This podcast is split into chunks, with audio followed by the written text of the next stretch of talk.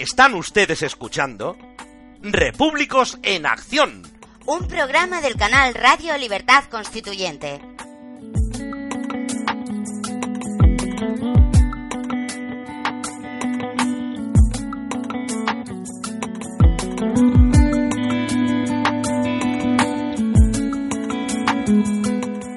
Presenta y edita Paco Bono. Hola amigos repúblicos, bienvenidos una semana más a Repúblicos en Acción.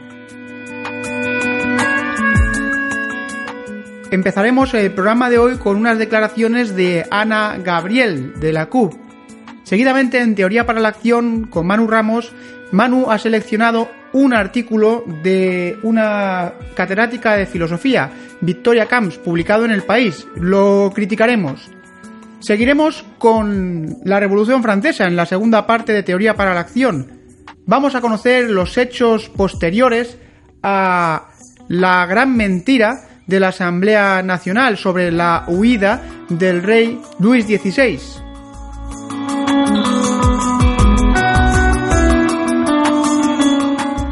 Para terminar, como siempre, Eliodoro Rodríguez Medina nos hará una síntesis de varios artículos del diario. Hablaremos sobre las acciones de los repúblicos en toda España y terminaremos comentando el juicio a Rita Maestre. Espero que este programa sea de vuestro gusto. ¡Empezamos!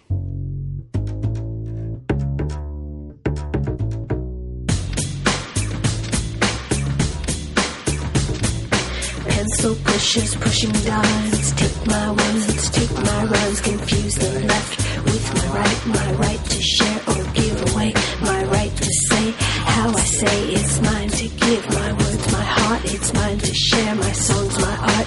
Not an invite to abuse. Just permission to reuse, incorporate, or to refine. Chop it up and recombine. Chop it up and recombine. These new choices I embrace. Don't shut me down. This time to change. Sing along and rejoice. There's freedom in my voice. There's freedom in my voice. Pencil pushes, pushing lines. Take my words, take my rhymes. Confuse the left with my right. My right to share or give away. My right to say how I say it's mine to give. My words, my heart. It's mine to share. My songs, my art. Not an invite to abuse. Just permission to reuse, incorporate, or to refine. Chop it up and recombine. Chop it up. Repúblicos en Acción.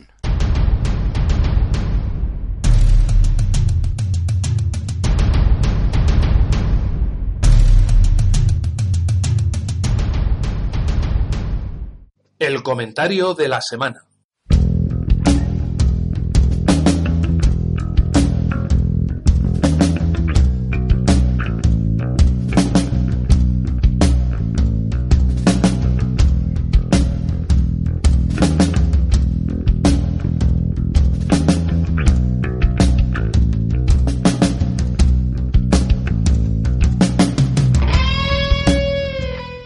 Escuchamos unas palabras de Ana Gabriel, diputada de la CUP en el Parlamento de Cataluña. Bueno, pues eh, celebramos que en la agenda política estatal se sitúe la cuestión del conflicto eh, nacional que existe en Cataluña. Nos gustaría que se situaran también todos los conflictos que existen en, esta clave, en el conjunto del Estado, como celebramos que se puedan situar todos los conflictos que existen también en materia social, democrática o en el ámbito de la corrupción. Mm, De todas maneras, nosotros eh, ya hemos dicho que iniciamos una vía unilateral porque si no llega este referéndum pactado con el Estado español, lógicamente no tenemos otra opción que dar salida democrática a, los anhelos de este país. Y por lo tanto, eh, si viene un referéndum eh, del Estado, lo celebraremos. Es lo que hemos querido hacer desde hace mucho tiempo y que se nos ha prohibido eh, de forma reiterada. Y si no llega, lógicamente nosotros adoptaremos nuestras propias estrategias e instrumentos para ratificar con la población eh, todos los pasos que vayamos dando. Ajá, conflicto nacional, ¿verdad? Hay un conflicto nacional, es decir, hay un conflicto en la nación, hay un conflicto en, la, en el seno de la sociedad civil española, ¿verdad? Ah, ahora me entero yo. Ahora me entero yo que el conflicto es civil. Lo que hay en España es un problema civil y no un problema político. Habla usted, señora Ana Gabriel del conjunto del Estado. Hombre, aquí está usted descubriéndonos a todos que el Estado es un conjunto. Yo pensaba que el Estado era la personificación de la nación, el sujeto jurídico de la nación. Ah, no, ahora el Estado es un conjunto. Oye, vamos a ver, o sea que... Qué curioso, ¿eh? Una organización es un conjunto. ¿Un conjunto de qué? Porque podemos decir que la nación sí que es un conjunto. Un conjunto dentro del cual se encuentra Cataluña, la región de Cataluña. Forma parte de la nación española en su conjunto. La nación sí que es infinita en sus definiciones. La nación se puede limitar geográficamente, se puede limitar históricamente. Podemos decir cuándo empieza y cuándo termina. Podemos fijarlo en la historia. Podemos fijar los límites geográficos. Pero el Estado, el Estado, pues el Estado es una organización jerárquica. Porque la nación en sí misma no puede ser sujeto de nada y necesita al Estado. Que el Estado moderno fue inventado en el Renacimiento. Vamos a ir un poco a la historia, señora Ana Gabriel. Vamos a hablar con propiedad. Vamos a hablar de lo del referéndum que dice usted, la salida democrática a los anhelos de este país. Lo que me hace gracia es que, mire, también emplea usted el este país igual que lo emplean en el resto de España, en el conjunto de España. Emplean este país. Pues mire, usted tampoco se refiere a Cataluña hablando en español como Cataluña, dice este país. Este país quiere la salida democrática y pide un referéndum. ¿Desde cuándo las naciones se pueden constituir, los estados y las naciones se pueden constituir mediante un referéndum? ¿Qué se refiere usted? ¿A la autodeterminación? ¿Al derecho de autodeterminación? Pues sepa usted que Cataluña no tiene derecho a autodeterminación. ¿Es usted comunista? ¿Tiene usted ideas marxistas? Pues sepa usted que su ideólogo, Carlos Marx, escribió y dijo específicamente que España no tenía derecho a autodeterminación, que ninguna región de España tenía derecho de autodeterminación, porque España ya había reconocido su unidad, ya conocía su unidad nacional antes de la Revolución Francesa. Por lo tanto, España no tiene derecho de autodeterminación. Cataluña no tiene derecho de autodeterminación. ¿Qué habla usted? ¿Del derecho a decidir? Pues lo ha explicado muchas veces don Antonio García Trevijano en Radio Libertad Constituyente. Derecho a decidir. El derecho a decidir es una... procede del derecho canónico. ¿eh? Del derecho justinianeo y del derecho canónico. Y dice, lo que a todos atañe, todos deben decidir. ¿Qué quiere decir esto? Que vamos a someter al derecho a decidir la independencia de Cataluña? Pues vamos a preguntar a los catalanes. ¿Esto no atañe también al resto de los españoles? Pues vamos a preguntar a los españoles, o sea, a todos los españoles sobre la independencia de Cataluña. ¿Es que acaso la independencia de Cataluña no atañe también a Europa? Pues vamos a preguntarle a los países de Europa. ¿Es que acaso la independencia de Cataluña no atañe también a Estados Unidos, a China, y a otros países del mundo, pues vamos a preguntar al mundo entero sobre la independencia de Cataluña. ¿Es que acaso no atañe al universo? ¿A quién preguntamos? Señora Ana Gabriel, no estoy diciendo bobadas ni estoy bromeando. Es que estoy enfrentándome a su ignorancia a su locura, no, su locura no, a su ambición de poder y a los engaños, porque usted ha sido educada como yo en este régimen de partidos y ha adoptado el lenguaje falso de esta oligarquía de partidos y usted no sabe ni dónde pisa. ¿Por qué habla usted de conflictos de corrupción? ¿Y usted qué está haciendo? Apoyando a Junts pel Sí, apoyando al nacionalismo de Artur Mas, de Jordi Puyol. Ah, eso no es corrupción. ¿Eso, eso qué es? ¿Eh? ¿Me lo puede explicar usted? Usted lo que está haciendo es apoyar a una facción del Estado, la delegación del Estado que es Cataluña, porque Cataluña, todas las comunidades autónomas que hay en España, todas forman parte del Estado, son delegaciones del Estado. En España hay un Estado unitario y ese Estado se ha dividido en comunidades autónomas, lo hizo Suárez, un franquista, por cierto. Fue un franquista que le dio a usted, el que les dio a ustedes su autonomía la autonomía catalana. Pues bien, su autonomía forma parte del Estado y aquí lo que hay es un conflicto de interés, un conflicto de poder entre oligarcas, entre órganos del Estado, entre partidos estatales. ¿Qué quiere Artur Mas? ¿Qué quieren los nacionalistas catalanes? ¿Por qué quieren la independencia? Ah, quieren la independencia porque piensan en el pueblo de Cataluña y por defender la lengua, pero bueno, eso es mentira todo. Quieren la independencia porque tienen ambición de poder, quieren no ser controlados por nadie y sobre todo quieren huir de ser juzgados por su corrupción. Y ahí está usted jugando un papel impresionante. ¿eh? Que se ha hecho el Araquiri, ha abandonado usted, ha traicionado usted a su partido, ha traicionado a la CUP, que no quedaba otra manera, porque la democracia asamblearia es imposible. Imposible. Mucho, en partidos estatales, imposible. En, grandes regiones o grandes lugares donde hay muchos habitantes, la democracia asamblearia es una utopía.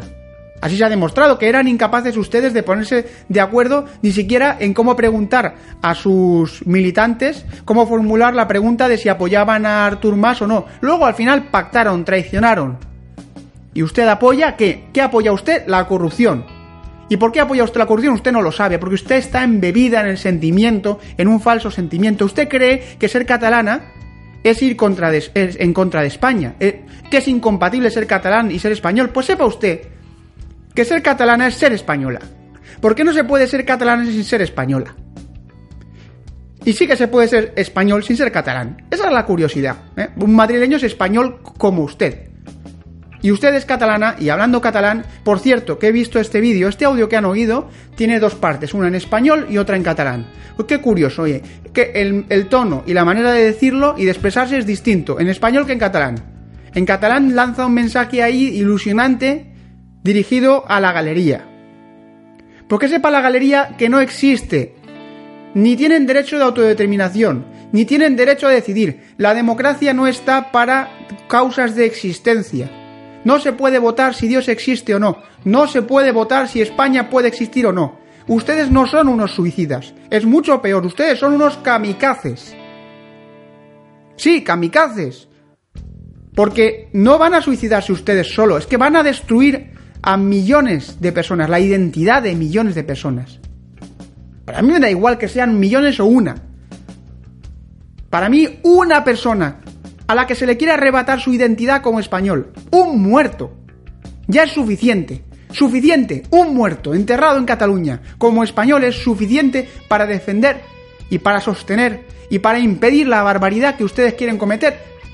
Apoyados, soportados sobre la ambición política y la impunidad. Para no ser juzgados por la corrupción.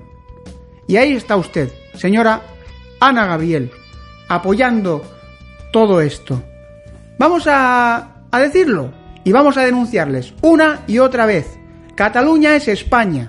Sí, Cataluña es España. España es una nación con 500 años de historia. España tiene un Estado unitario. No existe el derecho de autodeterminación. No existe el derecho a decidir para ninguna región de España. ¿Quieren ustedes la independencia? Pues venga, gánensela de la única manera en la que, en la que se ha conseguido crear naciones y estados, generalmente de manera involuntaria, por los hechos de la historia, por ambiciones, por terceros, por intereses que no tienen nada que ver con la nación. ¿Quieren ganar la independencia? Pues ganen una guerra. Lo que pasa, el problema, lo más triste es que no la necesitan, porque enfrente no tienen a nadie que les pare los pies. Eso es lo gravísimo. Ese es el verdadero problema que hay en España, que no hay ni un, que no hay Estado, que lo que hay es un Estado de partidos débil y cobarde, en el que no hay nadie que les pare los pies a ustedes. Y ese es el verdadero peligro que tiene la nación española. La unidad nacional y la unidad del Estado. La nación es el sujeto constituyente, por eso nosotros la defendemos, porque queremos una verdadera democracia, queremos la democracia y la libertad política para el pueblo español. Y si no hay pueblo español, si no hay nación española, pues ¿cómo vamos a conseguir la libertad para ese sujeto constituyente? Basta ya de decir tonterías, basta ya. Una pausa amigos y continuamos.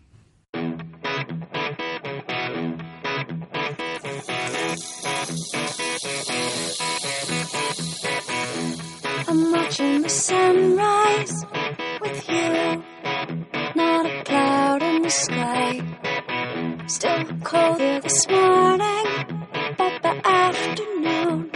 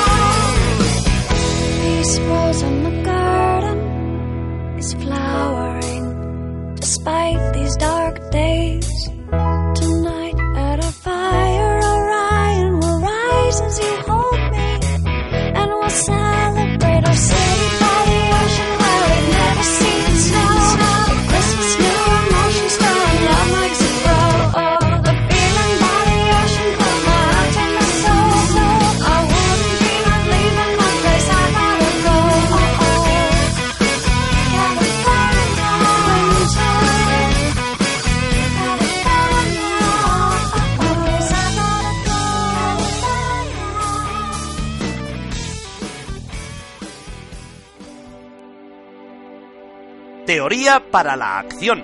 Con Manu Ramos.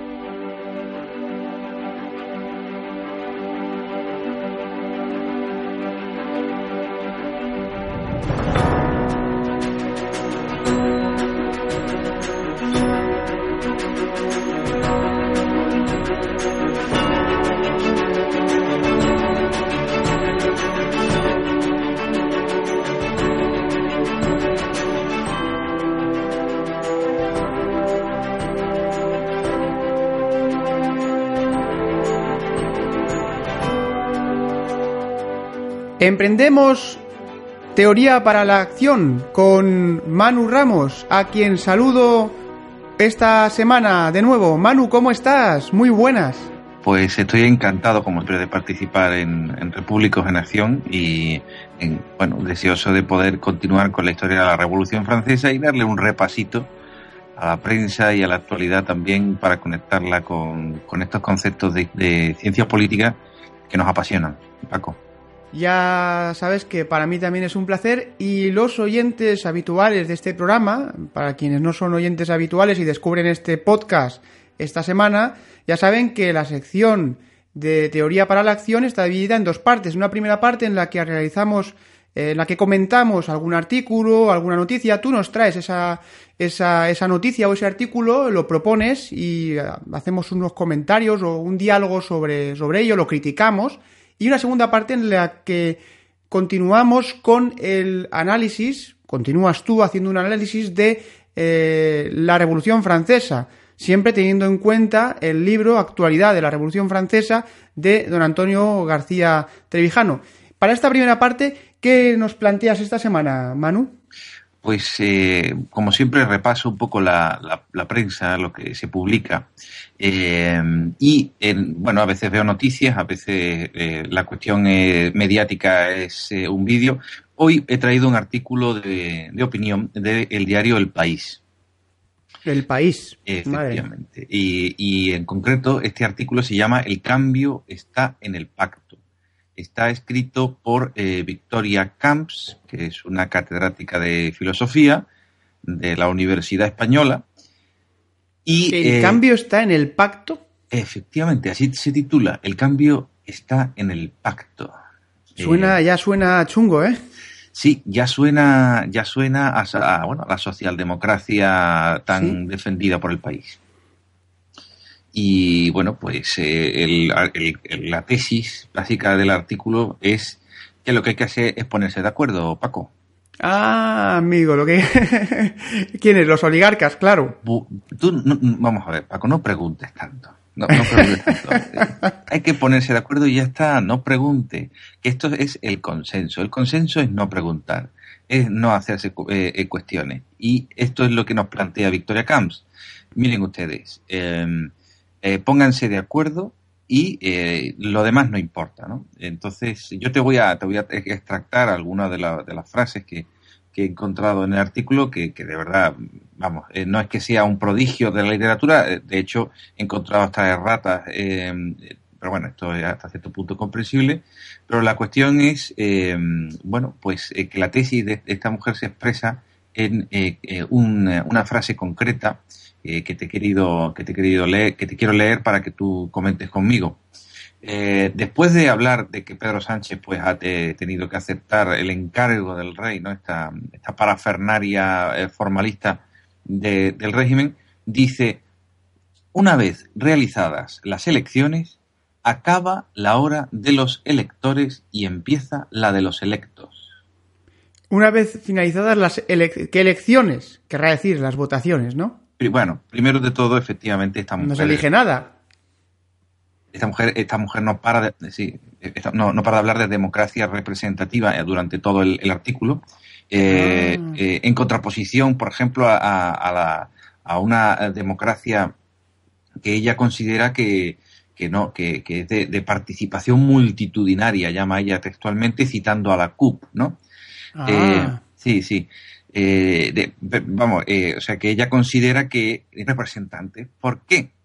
Porque eh, son, eh, porque hay elecciones, dice ella, ¿no? Porque nosotros hemos elegido a representantes. A mí me gustaría saber, eh, eh, esta Victoria Camps, a quién ha elegido ella.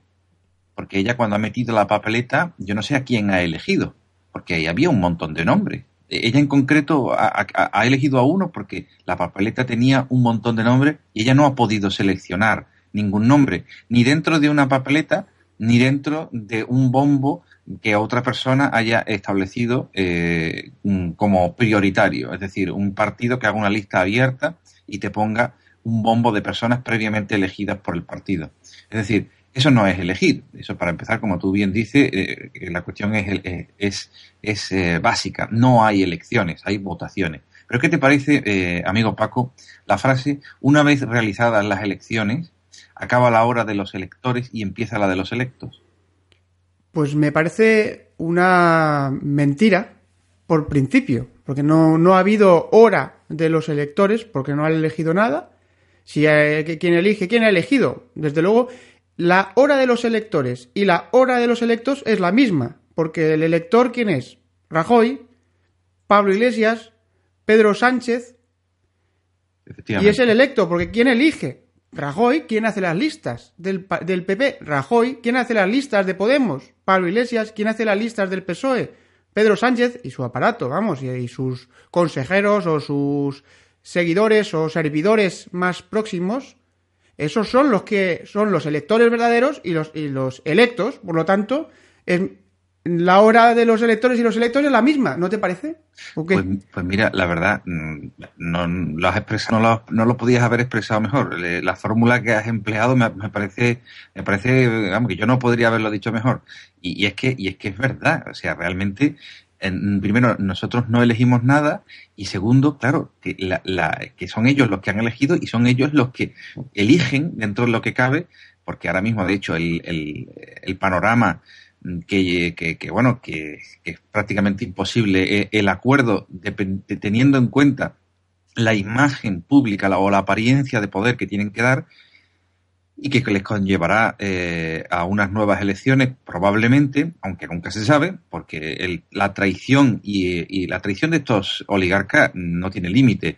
Eh, yo, mm, bueno, eh, eh, la cuestión y la experiencia, la experiencia de don Antonio le lleva a pensar que va, que va a haber nuevas elecciones y yo también lo pienso, pero siempre me queda la duda de la, de la capacidad de traición que tienen estas personas a sus propios principios y que el, la, el, suicidio, porque sería realmente un suicidio, digamos, de imagen pública, eh, pactar en esta situación realmente les, les reportaría muchos menos beneficios que, que lo, de los que ellos piensan. Pero la cuestión es que todo lo que se vaya a hacer ahora en la cocina política, en la cocina del Estado, que lamentablemente lo que tenemos ahora para, como política, no, no, es, no es política ya que está dentro del Estado, eh, la, la, la, cocina funcionarial de reparto de cargos en el poder, por, por, decirlo más concretamente, es exclusivamente dependiente de ellos. Nosotros no tenemos representantes, nosotros no tenemos diputados. Esto lo están haciendo todos ellos. Nosotros estamos presenciando un reparto de, de poder entre un cuerpo funcionarial en el que intervenimos puntualmente, puntualmente, metiendo unas papeletas para hacer como la, el como si la ficción de que parece como que eh, estuviéramos eligiendo algo, pero si, si se ponen, uh -huh. si plantean ustedes, si, si, se plantean ustedes lo que hacen cuando, cuando votan hoy día en España, es simplemente ser eh, parte de un porcentaje ¿eh? que simplemente se aplica a cuotas, a, cuotas completas, bloques completos de, de partido. Eso no es, eso no es tener representante. Tú tienes un representante de, decidido por mayoría, eh, que tú, además, que no se acaba en el momento de meter la papeleta, señores. Nosotros, los repúblicos, defendemos un control efectivo del representante. Hablamos de mandato imperativo, hablamos de revocación del mandato. La hora de los electores no acaba nunca, nunca. No debería de acabar en una república. Los repúblicos queremos de verdad tener, tener representantes, queremos tener una voz. La nación debe de tener su voz y esto no, la nación no está por ningún lado ni se le espera en la partidocracia española.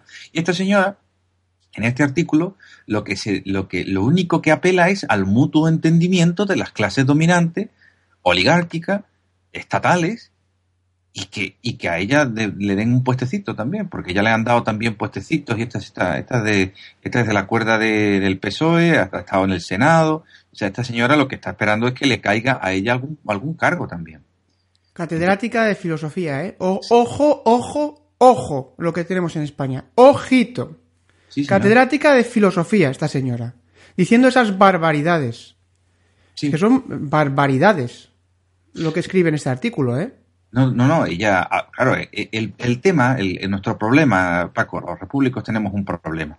Y es que cuando mmm, intentamos contrarrestar estas ideas que se plantean en artículos buenistas o, o aparentemente buenistas, son, son verdaderamente pérfidos pero el, el, buenismo del consenso, el buenismo de encontrar, como dice esta, un denominador común en los programas, esto, claro, nosotros lo contrarrestamos con una visión de la política real, es decir, eh, la búsqueda del interés que se percibe normalmente por la, eh, la, ciudadanía, iba a decir, aquí en España no hay ciudadanos, en, en todos súbditos y sobre todo gobernados.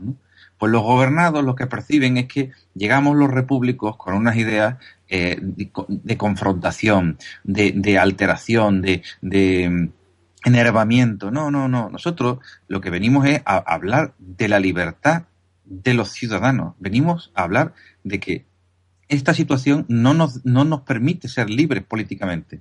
Y todo lo que veamos ahora mismo es un teatro que a algunos les gustará, porque les gusta las la tertulias y les gusta el, el, juego aparente y superficial de unas peleas que no existen, que además están medio guionizadas. La, la, el reality show de, lo que vemos ahora mismo es, eh, es una ficción de una cosa que no existe en la realidad. En un comentario, en el de no sé si dos, hace dos programas, se me ocurrió decir que a mí esto me recuerda al tomate, o sea, que es que la política se ha convertido la, la, telebasura en España empezó con el programa aquel, no sé si te suena haberlo oído hace, hace años, de Jorge Javier Vázquez, aquí hay tomate, no sé si te acuerdas. que Sí. cambió por completo el formato televisivo. A partir de ese momento empeza- empezaron todos estos programas que utilizaban la técnica del, del flash, de anunciar 40 veces lo que va a ocurrir después, de... Bueno, yo, yo La pérdida por, de hacer cortes. arqueología, por hacer arqueología de esta, de, de- de- de esta herencia eh, televisiva, yo creo que la- el origen, el origen fue la tómbola. ¡Ay, sí, sí, tómbola! Muy bien, muy bien. Claro que sí, cierto, cierto. Ese fue el origen, sí señor. Los programas aquellos que hacían eh, que en fin de semana. La televisión valenciana creo que era, sí, sí, además. Tómbola, exacto, ahí empezó todo, con tómbola, es verdad, Sí. en, en Canal No. En En, Canal la Nou. extinta, que ahora quieren recuperar, madre mía. Bueno, no vamos a entrar en estos temas. El, sí, sí, así es, y, y es que es lo que dices tú, se ha convertido en un auténtico, la política es, ha sustituido los programas de televisión, yo creo que ya, eh, Sálvame y todo eso sobra, ya con Podemos, con Hombre, Sánchez, Podemos ya con es, tal. Podemos ya es refinado, eh, eh, se ha refinado este, eh, pero no te creas que, que, vamos, que ya el PSOE eh, lo entendió muy bien, lo entendió, fue el primero que lo entendió, el PSOE. Mm, Me acuerdo, bueno, las campañas sensacionalistas de, del Doberman en, en su momento de- del PSOE y desde luego lo- la- los departamentos de publicidad de, los grandes partidos están llenos pues de, visionarios publicistas. Lo que pasa es que yo creo que últimamente el que mejor ha entendido esa, esa modulación eh, catódica es, eh, eh, Podemos, ¿no? Pero bueno, eh, en fin, yo por terminar eh, con el artículo, Paco, si, si te parece, porque si no nos podemos enredar mucho, Claro que eh, sí. es un conjunto de, de- de despropósitos, eh, mm, porque además es, es contradictorio, es completamente contradictorio con la misma carrera de la propia mm, redactora del artículo, ¿no? Es, eh, ella es una defensora, por un lado, de la democracia participativa, pero por otro lado dice que ella prefiere la democracia representativa.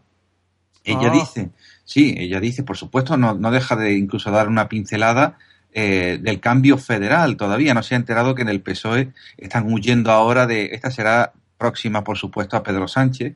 Eh, eh, habla de, de- de- de que debemos iniciar eh, el cambio hacia una España más federal. Está loca, está loca, Claro, loca. sí, Ella, sí, Pedro. Sánchez, locos, de ignorantes, que no saben lo que es el federalismo. Bueno, no yo- saben lo que significa. Bueno, Están- yo, yo no Qué creo- horror, de verdad, es que me desespera esto, ¿eh? No, no, a ver, Paco, cálmate, cálmate. Es que, me, es que me enervo, macho. Es que, es que estam- estamos hablando del federalismo. o sea, estamos hablando de Sí. destruir España, de Pero trocearla. Pero es que, ¿quién se han querido estos, esta gentuza que son, macho? Bueno, Es va- que- eh, eh, como tú bien sabes, cuando se insultan a las personas, las personas dejan de, de- de oírte.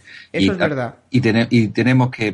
No es un insulto, ¿eh? Yo, es un diagnóstico. Yo de verdad creo que Ya, están locos. pero O sea, creo que están locos de manicomio, te lo digo en serio, ¿eh? O sea, están poseídos por eh, ese necesidad de poder, esa locura. Sea, están poseídos por, eh, por una vanidad y unas ansias de poder y de figurar que, que no, no están en sus cabales. de no son conscientes del daño que pueden hacer y de lo que están haciendo. Paco, yo discrepo de ti. Discreto. Yo no, sí, discrepo. No, en serio. Te lo digo con toda franqueza. Discrepo Claro que sí, porque yo creo, yo creo que no están locos. Yo no creo, desde luego, de verdad, yo no creo que estén locos. Esta gente está bastante desorientada desde el punto de vista de la ciencia política, pero tienen mucha más intuición que tú y que yo desde el punto de vista de la oligarquía de partidos. Estas personas, cuando escriben estos artículos y denodadamente y con un esfuerzo que, hay que reconocérselo, eh, tienen unas maquinarias y tienen eh, un lenguaje y una guardia eh, pretoriana que los, eh, los salvaguarda de cualquier intento de, de búsqueda de la libertad. Cuando esta persona dice iniciar el cambio hacia una España más federal, por ejemplo, ¿no? como cualquier otra barbaridad, esto Sí. no es, esto no es una, esto no es una cosa de locos. No, no, no, no. Yo creo que es un error eh, eh, creer que esto es solo producto de la locura. Desde luego, Vale, estoy de acuerdo, estoy de acuerdo. De, de hecho, en el programa que publicamos el jueves ya dijo, eh, sé por dónde vas y estoy de acuerdo contigo. Bien, no es, no es adecuada la, el tacharlo de locura.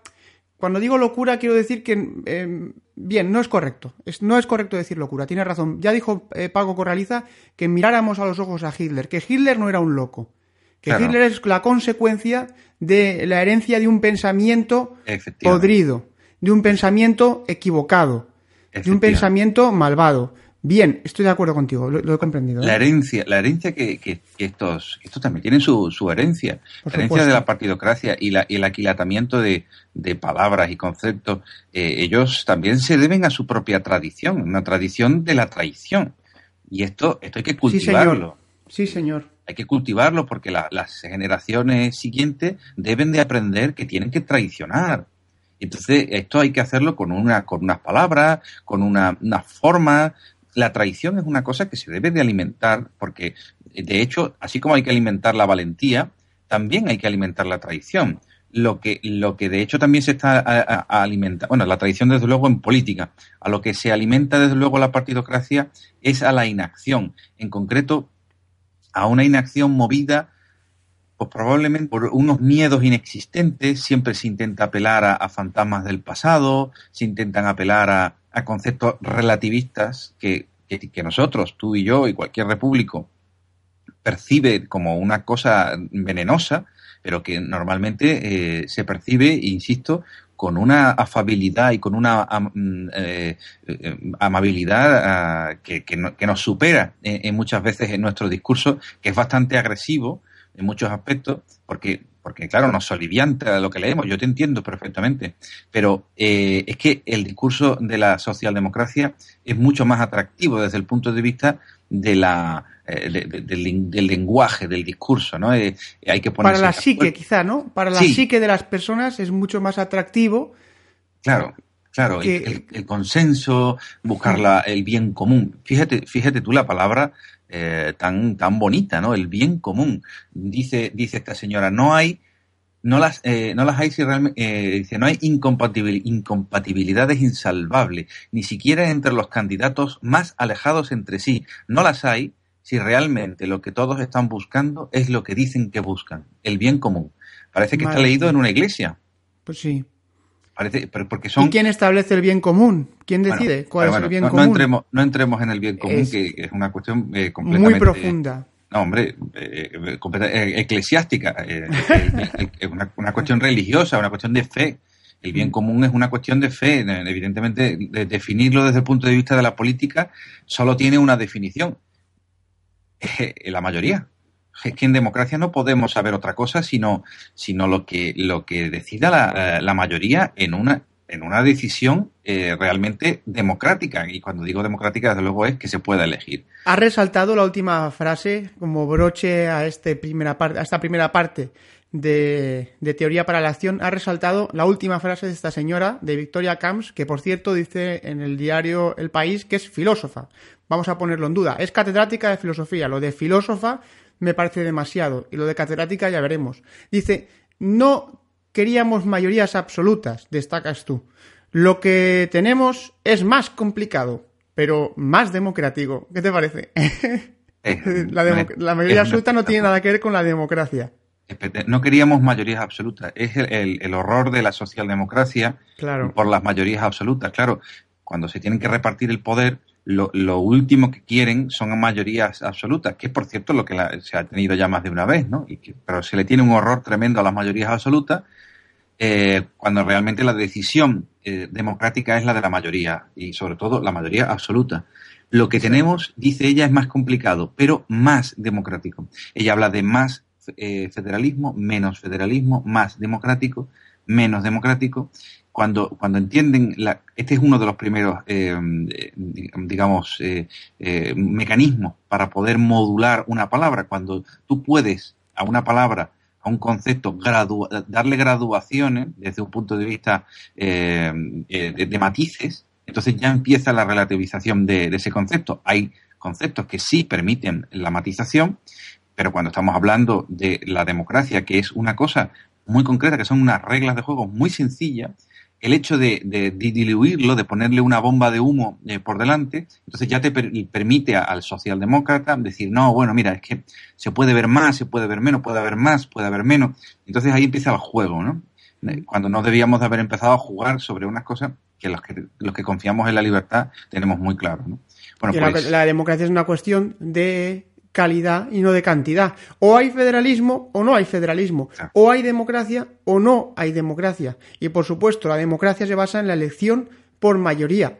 Por mayoría absoluta. Pero cuidado, con una constitución que protege a las minorías, minorías que no están protegidas jamás en una oligarquía. Sí, pero vamos, básicamente el hecho de que los poderes están separados. El hecho Claro, de que las elecciones son independientes unas de otras y los poderes están enfrentados. Eso es la básico, lo básico de la, de la democracia. Exactamente. Cuando los poderes, los poderes están enfrentados. Y ahí es la cuestión. Evidentemente, mm, no tenemos, eh, lo hemos, ya hemos dicho que es el tiempo todo el rato eh, en España de los electores dentro de la oligarquía. Nosotros, la nación, no tenemos nada, no pintamos nada, todos los poderes están en uno y, por lo tanto, no hay democracia. Y ya con esto quería concluir el análisis del artículo porque tiene mucho, tiene mucha amiga. Si lo quiere repasar algún repúblico, ya, ya digo, eh, se llama El cambio está en el pacto y está en el, en el diario El País. Ha sido un viaje apasionante. He disfrutado mucho. Comentando, bueno, disfrutado. Sufrido, me he cabreado. Y me has corregido cuando has tenido que hacerlo y te lo agradezco. Una gran aportación, esta, una gran elección la tuya, la de este artículo. Hay que seguir criticando. Esta es la acción de los repúblicos. Debemos denunciar a todos aquellos que están mintiendo, que están tergiversando, que están falseando y que están engañando, porque eso es acción, amigos repúblicos. Eso es acción. Vamos a hacer una pausa y continuamos con la Revolución Francesa, que Manu Ramos nos has preparado un capítulo interesante para hoy. Sí, sí, continuaremos desde que capturaron al rey. Venga, un poco de música y vamos a relajarnos. Hasta ahora. Todos los días en ebooks, don Antonio García Trevijano realiza un análisis científico de la actualidad política y económica. No se pierdan su podcast en Radio Libertad Constituyente.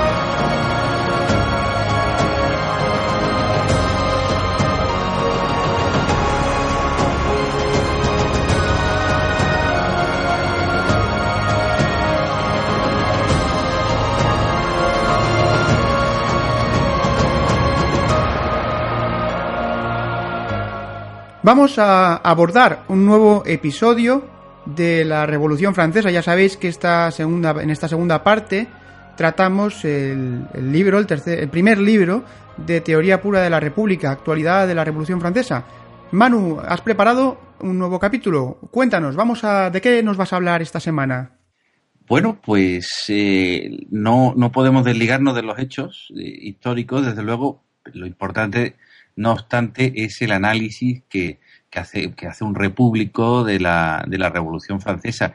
Eh, y, pero la línea del tiempo mm, nos lleva desde los eh, acontecimientos que relatamos la, en el último programa, que consistían básicamente en explicar eh, en qué consistió esa, esa huida eh, del rey, Luis XVI, con, con, su mujer, con sus hijos fuera de las fronteras de Francia, interceptado justo en el límite, antes de salir, que resultó pues eh, en una conmoción completa para, para, la asamblea, que no sabía, no sabía qué hacer si, si no tenía, si, si, no, si el rey huía, porque eso, eso significaba la abdicación.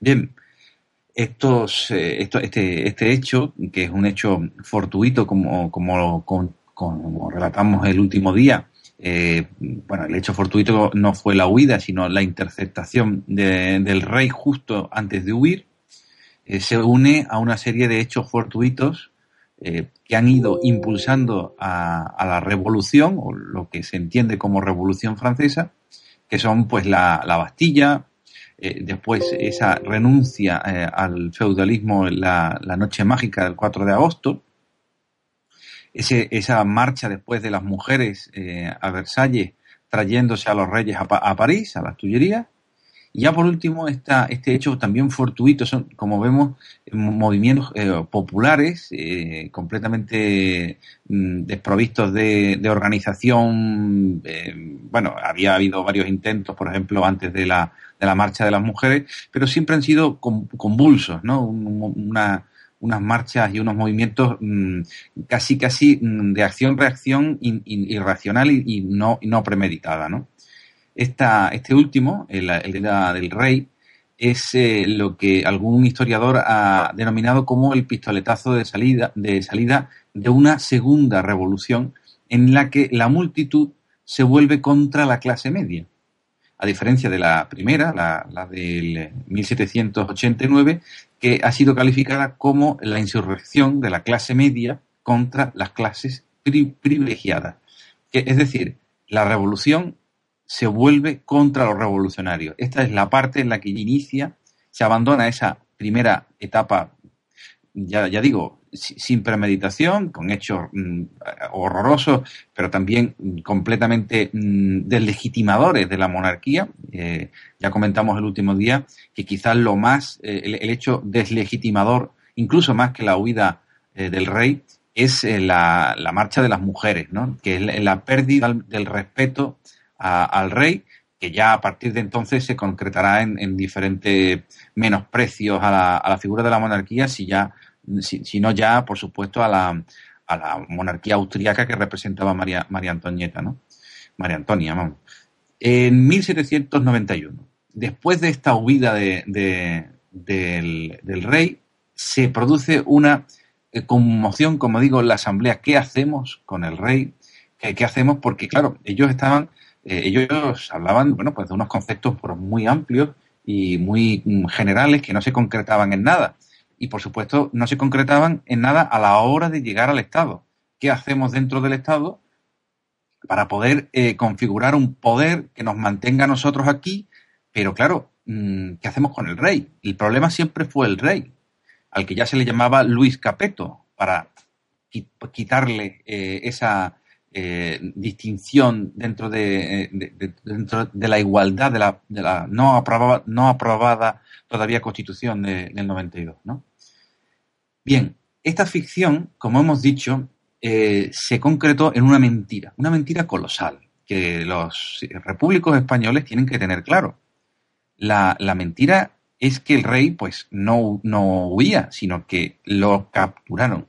Lo capturaron y se lo querían llevar una serie de eh, personas que fueron purgadas, unas personas eh, que, fueron cabezas de turco básicamente para justificar un hecho que les mantenía en el poder a la asamblea.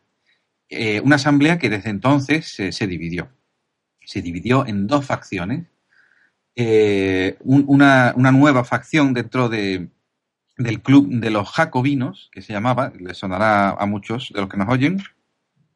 Esa facción que se, que se disgregaba se llama, lo voy a intentar de pronunciar, mm, Club de eh, Feyans, eh, o como se ha dicho en España, mm, Club de los Fulienses, eh, encabezada por Barnab y Duport, que reunieron eh, una, una mayoría el 15 de julio que consagraba la inviolabilidad del rey. La, idea era de proteger al rey. Y esta facción, lo que se diferenció de la, de, la otra facción más revolucionaria, dentro de lo que cabe, que mm, quería conservar la figura del rey. Bueno, pues eh, esta, esta facción de los eh, fulienses, del Feillan, eh, entre los que estaban Bailly, el antiguo alcalde de París, Duport, Lafayette, que también se incluyó dentro de estas figuras que protegían al rey, y el mismo Sieyès, el mismo eh, abate Sieyès.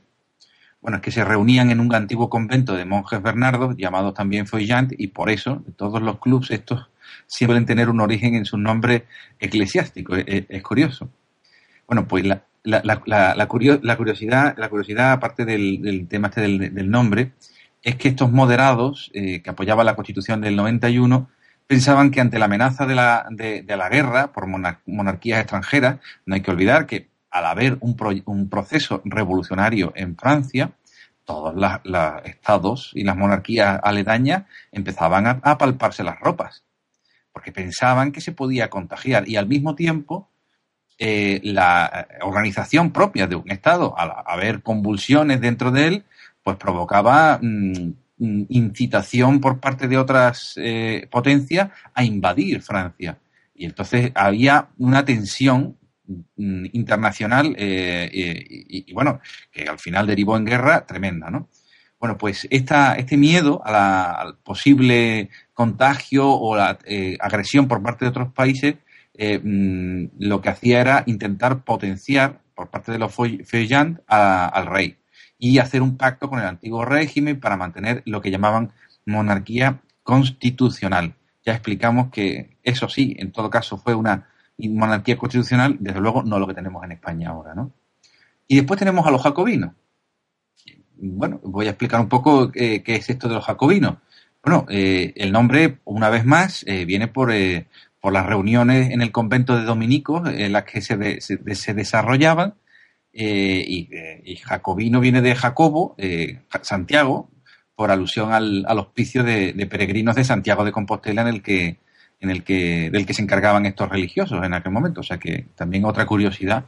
Mmm, Interesante. Eh, por el nombre de los jacobinos. Bueno, sabes que eso, ¿no? Que Jacobo eh, y Santiago es, el, es la misma, eh, tienen la misma raíz, el mismo. Hombre, lo conozco perfectamente porque además yo tengo mi hermano mediano, ¿Sí? El que me sucede se llama Jaime.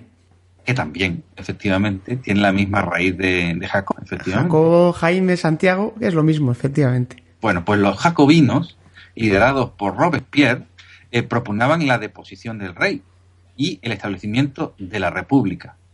Eh, siempre se ha asociado, desde luego, este movimiento, este grupo, este club, al centralismo, eh, pues posteriormente al terror, al famoso Comité de Salud Pública, y Comité de, Seguridad General, desde luego es, uno, es el club, digamos, que al final consiguió la, hegemonía, antes del directorio, evidentemente, de la, reacción termidoniana. Y ahí en este club encontramos a, a Danton, a Jean-Paul Magat, que lo vimos, lo, lo comentamos que, huyó después de, de lo del campo, de los sucesos. O el, el, amigo del pueblo, ¿verdad? El, efectivamente, el que, el que editaba el periódico El Amigo del Pueblo Camille Moulin, eh, ahí estaba también Saint-Just, muy jovencito, y eh, Jean-René Hebert.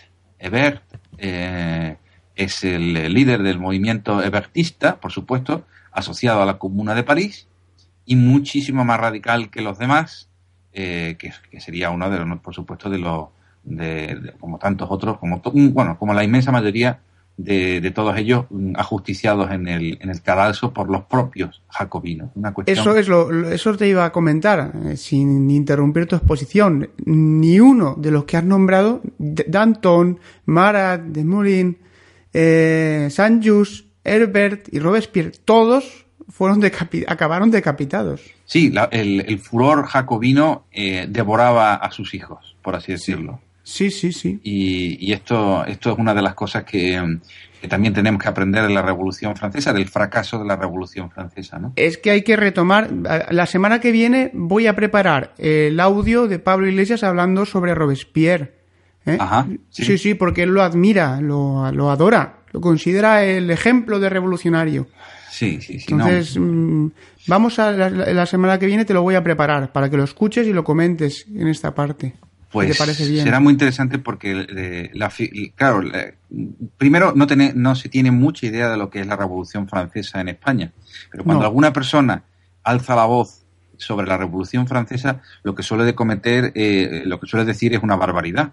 Normalmente se suelen decir cosas como que, tienen que rodar eh, cabezas como, en Francia, cuando no se suele saber que las que más cabezas rodaron en Francia fueron las del pueblo. Se suele decir que en Francia lo que triunfó fue una revolución del pueblo contra la, aristocracia y efectivamente eso ocurrió en los primeros meses, pero realmente lo que fueron los sucesos, los sucesos posteriores es una traición a todos esos eh, principios y una mentira tras mentira al pueblo. Es decir, que la Revolución Francesa es un magnífico engaño que los españoles, los pocos afrancesados que hay, eh, herederos, dicen ser herederos de, esa tradición de, la libertad y la Revolución Francesa, pues son, pues están engañados. Y son torpemente engañados por no informarse y por no leer más, porque realmente no es una cuestión de ser más inteligente o menos inteligente, es la cuestión de ver los hechos, los hechos sangrientos, brutales y de ambición de poder que se dirimen en estos momentos que estoy intentando explicar eh, dentro de esta línea del tiempo. Y digo que no es lo fundamental, pero nos sirve para explicar esta, esta eh, primero, esta decisión entre jacobinos y, y, y ¿no? Y fulienses, que lo que hace es ya manifestar esa contradicción tremenda dentro de la revolución, que es la mentira. La mentira que se tienen que contar esa concordia, esa reunir, esa, mm, ese consenso que tienen que crear, ese, ese tapón que, algunos buscan, eh, tapón a, las ambiciones de poder, como se hace en España. El rey, la figura del rey, no es más que el tapón, el tope, la clave de bóveda de un edificio que, que, sirve para sostener la estructura o, dar consistencia a la estructura de las ambiciones de poder. los políticos en España como en aquella época, ya llegan al poder, lo mismo que cuando muere Franco, aquí, allí, eh, digamos, deponen o deslegitiman la figura de Luis XVI, y, una vez que ya ah, se han mm, llenado las ínfulas de, bueno, de palabras y de, discursos maravillosos sobre los revolucionarios y los libres y demócratas que son, eh, bueno, allí no se habla de democracia, se habla de república en todo caso, pero la cuestión es que tienen que tener una figura que le sirva como tope, como una, como ya no se puede ser, es el primum inter pares, no, no se puede ser más corrupto, no se puede ser más poderoso que esta persona. Y nosotros, en un segundo nivel, pero un nivel bastante alto, nos repartimos los ministerios. Entonces se reparten los ministerios de, entre Fejan y Jacobino. Eh, y entonces está la, lucha del poder que el pueblo incluso ya ve con los que están más o menos informados. Desde luego, eh, este, en este ambiente eh, hay ya grupos como los Cordelier, que son los más, eh, digamos, activos, que sí que están pidiendo una, una, una, república directamente y que no admiten la mentira. Robespierre no admitía la mentira en su, en su primer momento. Hay muchos, y están nombrados y están recogidos, que se opusieron a la mentira de Barents. pero allí al final todo el mundo tragó. Esto es una cuestión que, hay que, señalar a los franceses. Los franceses basan su revolución en una mentira. Y eso, eso al final acaba saliendo. Eso, como dice el dicho español, se pilla antes a un mentiroso, a un mentiroso que a un cojo, y por mucho que mientas, al final la mentira acaba saliendo. Y esa mentira eh, eh, va rompiendo las relaciones dentro del club de los jacobinos, va rompiendo las relaciones entre ese originaria y no realmente representativa relación entre los electores y los elegidos, que ellos, ya digo, con esa tradición rusoniana lamentable, eh, consideran portavoces de la voluntad general, y esa, desligamiento que hay entre la nación y los representantes que van haciendo lo que les da la gana y que van mintiendo al pueblo, hace que eh, esa originaria revolución de la, como, como, dijimos antes, de las clases más desfavorecidas contra la democracia, se vuelva una revolución de la, de la clase, eh, eh, digamos, popular contra la clase media. Y, la cuestión es, digamos, destrozar propiamente lo que es la base de la, de la, de la revolución. Pues bien, se, se aprueba en agosto la, Constitución, eh, con ciertas revisiones para que el rey pudiera eh, prestar juramento y mantener su derecho eh, de veto relativo a ciertas cuestiones fundamentales. Y el 3 de septiembre de 1791, aprobada, con una novedad teórica de que la en la que, por la que sobre la soberanía ya no residía en el rey, sino en la nación, quien delegaba el poder legislativo a la asamblea y el poder, el poder ejecutivo al monarca y el poder judicial a los jueces elegidos. Bien, esta es la constitución de la monarquía constitucional.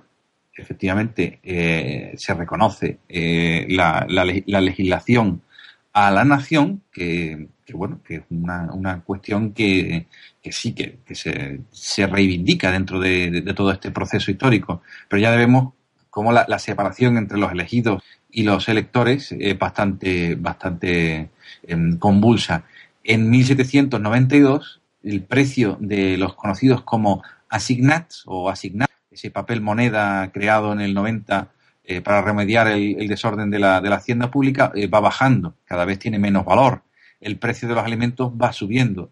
Y desabastecimientos de azúcar, café y ron ocasionados por eh, insurrecciones de esclavos en Santo Domingo a finales de agosto del 91 y añadido al peligro de guerra que se estaba viviendo en la Europa que presenciaba la Revolución Francesa, llevan a- al pueblo, a, o a la nación, a mirar no al rey, sino a la asamblea. Ahora ya, en, eh, la, digamos, los reproches van a cada uno de los partidos, de los clubes. Aquí es donde ya se van formando los famosos partidos de la montaña, de la, de la plain, de la llanura, y eh, la división entre los más partidarios al rey, que cada vez son más acusados y más insultados. Eh, eh, se adoptó como un insulto prácticamente en la época de- del terror, eh, porque se estaban buscando los culpables dentro, dentro de, Francia. Y la, la purga, la purga, y eso lo, lo va viendo Robespierre, no es una cuestión de lucha contra los extranjeros, guerra que en un principio no quería eh, Robespierre, y, que después sí apoya, porque realmente lo que quiere él no es buscar los enemigos fuera, que, apoya la guerra, sino buscar los enemigos dentro.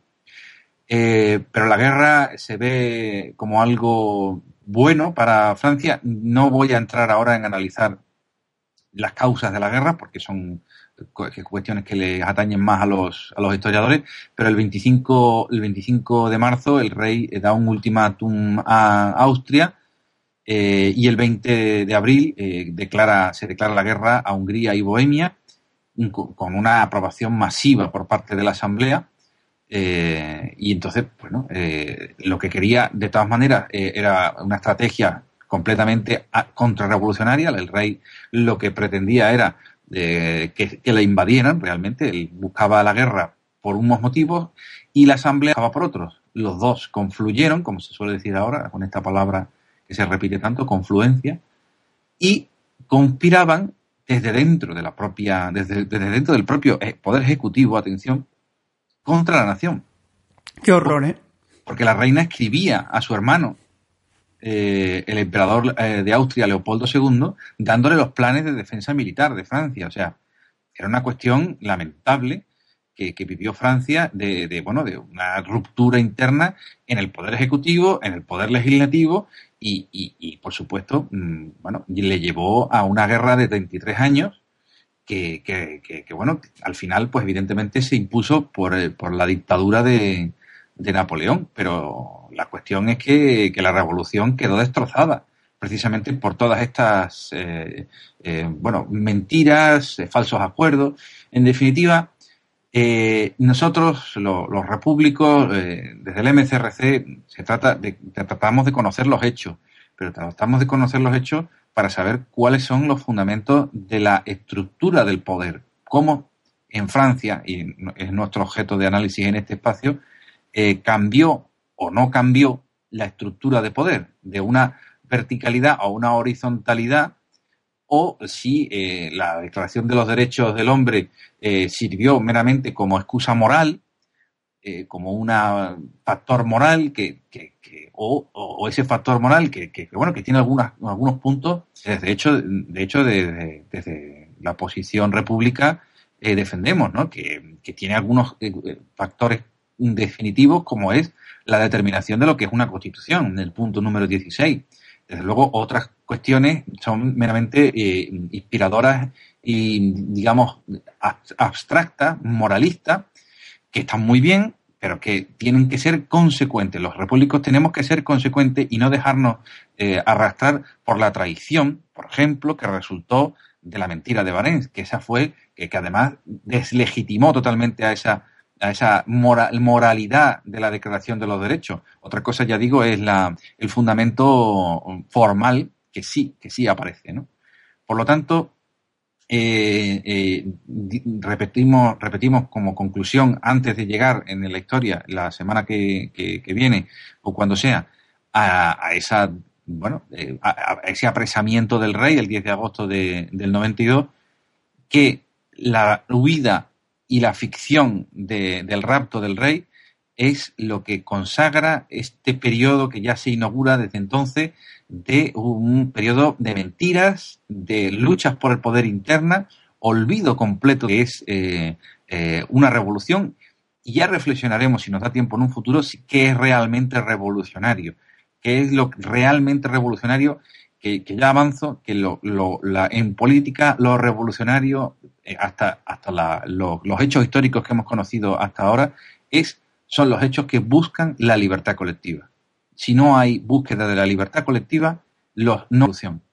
Y, por lo tanto, todo lo que sea la traición, la mentira, la deslealtad, esto, es, eh, todo va dirigido a, eh, son hechos contrarrevolucionarios. Y sobre todo lo principal es, eh, la, es la, libertad que, se basa en esos otros principios. Pero la cuestión es mmm, que tenemos que tener claro qué es la revolución. La revolución no es cortar cabezas, amigos míos. La revolución no es eh, hacer la guerra, como creyeron en su momento. La revolución es la libertad colectiva, la, el cambio en las estructuras del poder y, por lo tanto, la democracia se basa en la libertad. Y eso es lo que nosotros tenemos que aprender del fallo, del error que resultó de la Revolución Francesa. Y con esto, eh, querido, querido Paco, quiero concluir eh, esta semana y espero que bueno que, que, nos dé tiempo. Yo no sé no sé si me he alargado demasiado espero que has estado fantástico. No te has alargado nada todo lo contrario. Normalmente esta segunda parte suele ser más más larga pero como la primera nos hemos pasado de tiempo has estado muy bien muy bien. De acuerdo me alegro continuamos la semana que viene con la Revolución Francesa. Ya veremos si lo del tema de Pablo Iglesias yo creo que vendrá muy bien, como lo he comentado antes, eh, en el capítulo, cuando consideres oportuno, porque este, esta, este apartado, bueno, todo lo que es teoría en acción, eh, tú eres la persona que lo vas preparando y que vas eh, planteando los temas y que y quiero darte las gracias en mi nombre, en nombre de todos los oyentes del trabajo que haces porque no solamente nos invitas a la reflexión, sino que además también pues, nos estás ilustrando acerca de, de, una materia tan importante en este caso como es la Revolución Francesa. Eh, el tema de lo que quería decirte, cuando hablemos de Robespierre, sí. el que, que seguro que dedicaremos un capítulo a Robespierre, lo empezaremos con la descripción de Robespierre que hace Pablo Iglesias. Muy bien. Me parece muy bien. Así la semana que viene seguimos, sí. Manu. De acuerdo, muy bien. Ha sido un placer para mí y seguro que para todos los oyentes. Hasta la próxima semana.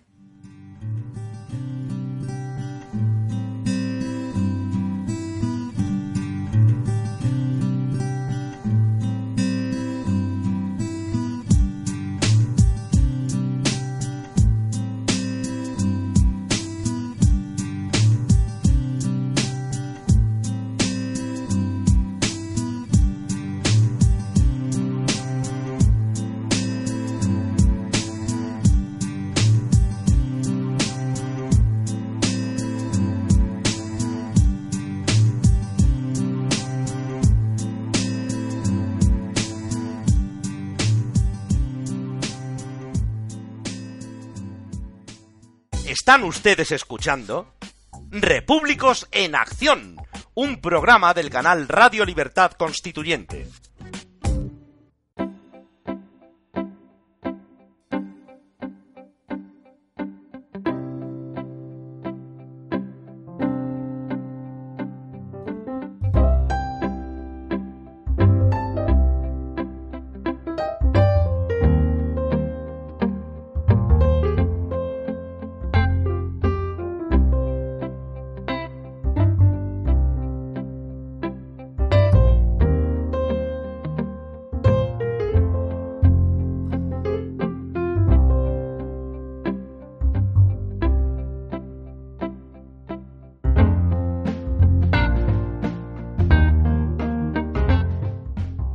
Criterios en Acción.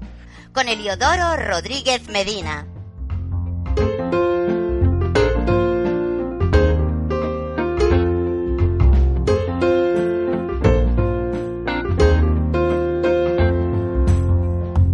Criterios para la acción. Como todas las semanas, contamos con Eliodoro Rodríguez Medina. Eliodoro, muy buenas. Muy buenas, don Paco Bono, ¿cómo estamos? Pues yo deseando escucharte. ¿Qué, ¿Para qué te voy a engañar? Te estaba deseando que llegara este momento para grabar juntos Mm. y sobre todo escuchar la síntesis de los artículos y todo lo demás, los demás contenidos que has preparado para esta semana. Bien, de momento decirle que hay un tiempo frío, que ha estado lloviendo, se ven las nieves a lo le- la nieve a lo lejos desde las montañas aquí en casa y nota un paisaje pues realmente bonito el día de hoy, más agradable que el de ayer. Por otro lado, decirles que eh, sí, efectivamente, vamos a comentar un- unos artículos que no he podido quedarme en tres, tuve que hacer algunos más, pues que están muy bien. Hacer algunas cositas, de, de sí comentar algunas cositas que se han hecho con el movimiento y finalmente hablar de la cuestión de Rita Maestre y sus declaraciones y acerca de la legalidad y la legitimidad. Bien, pues entonces en esta primera parte afrontaremos como siempre, escucharemos la síntesis de esos seis, creo que son seis artículos Sí. que hemos comentado antes de iniciar la grabación y después haremos, harás una mención, mencionarás la acción de algunos repúblicos y Mm. creo que tienes también un mensaje a una repúblico muy especial. Efectivamente. Cuando quieras comenzamos esta primera parte. ¿Qué artículos has preparado? El Vamos primero a de ellos. empezar por Ludismo Parlamentario de Daniel Fernández Aria. Me gusta mucho cómo escribe este muchacho. En este artículo, de una forma muy pedagógica, nota el autor enlaces a párrafos entresacados que justifican la descripción de la realidad política española. Existe una partidocracia sin representación donde el votante lucha entre sí por el amo que se supone golpea más flojo. Nos habla de la película Matrix, donde todos los políticos son aquellos que aún siguen conectados a las máquinas para hacer valer la mentira. Los demás, los que hemos salido de ese Matrix político, sabemos y luchamos porque la libertad sea para todos y no tan solo libertades individuales. Es que si la libertad no es para todos, no es libertad. Efectivamente. O todos somos libres o no hay libertad. Muy bien, Daniel Fernández, quien no lo conozca, es un repúblico muy, muy activo, sobre todo en las redes sociales, en Facebook, en Twitter y colaborador habitual en la radio, en el programa de Radio Libertad Constituyente, colaborador técnico. Y vamos, desde aquí un saludo y un abrazo muy fuerte a Daniel. Sí, buen, buen chaval, buen chaval. Claro que sí. Pedro Sánchez ofrece, escrito por ti, don Paco Bono, sábado 13 del 2 de 2016. Brevemente. Don Paco Bono en este artículo nos hace un ejemplo sencillo, claro, donde la etimología de lo que esconde el lenguaje utilizado por los partidos utilizados por los partidos políticos, las palabras no son inocentes.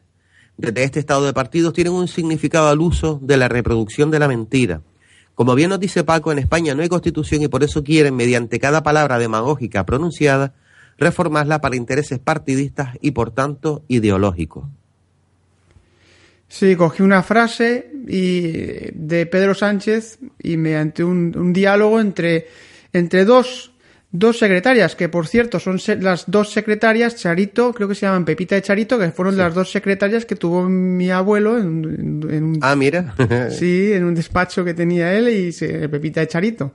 Entonces Ah, las he tomado y van a ser probablemente igual que Don Cosme y Don Damián. Que también es un homenaje a mi abuelo, a- que era de Badocondes, y allí el san- los santos son San Cosme y San Damián. Ajá. Pues también he hecho diálogos entre Don Cosme y Don Damián, dos ancianos venerables que discuten sobre la política, y ahora pues Pepita y Charito, dos eh, secretarias, dos mujeres secretarias de dirección, que comentarán temas de actualidad. Espero que guste. Qué guay la idea, ¿eh? Y la referencia. Bueno, siempre hay que mirar, hay que eh, aportar algo de sentimiento a lo que hacemos. Sí, sí, sí, está muy algo simpático. per- personal, si no, no tiene. Me en gusta fin, eso. que me alegro de que os haya gustado, de que te haya gustado. Bien, artículo 135, don Pedro Manuel González, miércoles 17 de febrero del 2016. El maestro. El maestro. Imposible no destacar un artículo de don Pedro en este, como bien dice, una constitución no debe obedecer a reformas ideológicas en tanto fuese formal y la coherencia de la reforma de esta Constitución de 1978 es lo normal entre partidos que quieren que sus propuestas, en clara lucha por el poder, sean sentenciadas por siempre, dándole a la llamada Carta Magna un poder que no debería tener forma de Estado, sino dotándola de medidas de gobierno que aún así impiden su neutralidad, la que da la forma. Es decir, lo que nos habla Pedro es que esta constitución la quieren reformar para que tenga vocación de, de permanencia, siendo la constitución simplemente esta la que tenemos un fundamento de gobierno, que no constituye nada y que eh, lo que quieren es mm, reformarla por cuestiones ideológicas. Siempre no hay constitución. Una constitución es anterior a las ideologías. Una constitución está para evitar, para proteger a las minorías y para separar los poderes, para controlar el poder. Como no hay constitución en España, lo que es una carta otorgada, una ley fundamental, como dice Paco Corraliza, una contraconstitución. Mm. Aquí lo que pretenden es pues pactar y, y reformarla a su antojo. Ni más ni menos, para preservar el poder. Exactamente. Lo, lo, que por otro lado es natural en una oligarquía, así es que no nos podemos indignar ni sorprender. Efectivamente, es lo normal, por eso hay coherencia en los partidos políticos eh, queriendo reformar una constitución que permite que se le reforme. Igual que es normal que mientan. ¿eh? Esto lo podrán escuchar, podrán escuchar los oyentes eh, dentro de dos semanas en el programa que acabo de grabar hoy con Paco Corraliza, un programa especial sobre los partidos políticos y ahí entenderemos muy bien por qué es normal que mientan los partidos políticos. Forma parte de, su esencia. Sí, sí, lo, lo, escucharemos, ya verás. ¿Qué tenemos más por ahí? Pues mira, es para mí un placer que los artículos del movimiento tengan también poesía tan bonita, bien hecha, por Alejandro Guirey. Y este poema está titulado Los despojos de la patria, publicado el domingo 21 del 2 del 2016, hoy mismo. Gran poeta Alejandro Gigirey. Mm, me gusta. Lanza el cuervo galaico su graznido, augura tal vez su propia condena, y el pétreo camino afila la hiena, es tiempo de morder o ser mordido. La ribera otea el buitre forajido, apesta, apesta cadáver y entra en barrena, y ensangrienta la rata su melena, lo dantesco alimenta su libido. Asociáranse en velada artimaña, renovando el clan de la necrofilia, y quebrantarán los huesos de España. ¿Por qué pugnarse pillaje concilia? He aquí el consenso de la limaña, todos en carroña sois familia. Precioso poema. Me encanta. Como todos los anteriores. Recomendado y tenemos la fortuna de que en el diario se están publicando. En el diario español de la República Constitucional, diario rc.com, que es donde están todos los artículos que estamos comentando aquí. Y en ese, y en ese poema en concreto hay que fijarse muy bien, claro, la, uno cuando lo lee, pero cuando, cuando lo lee, cuando lo declama, vale, pero cuando lo lee y, tiene que saber muy bien por qué están las mayúsculas puestas.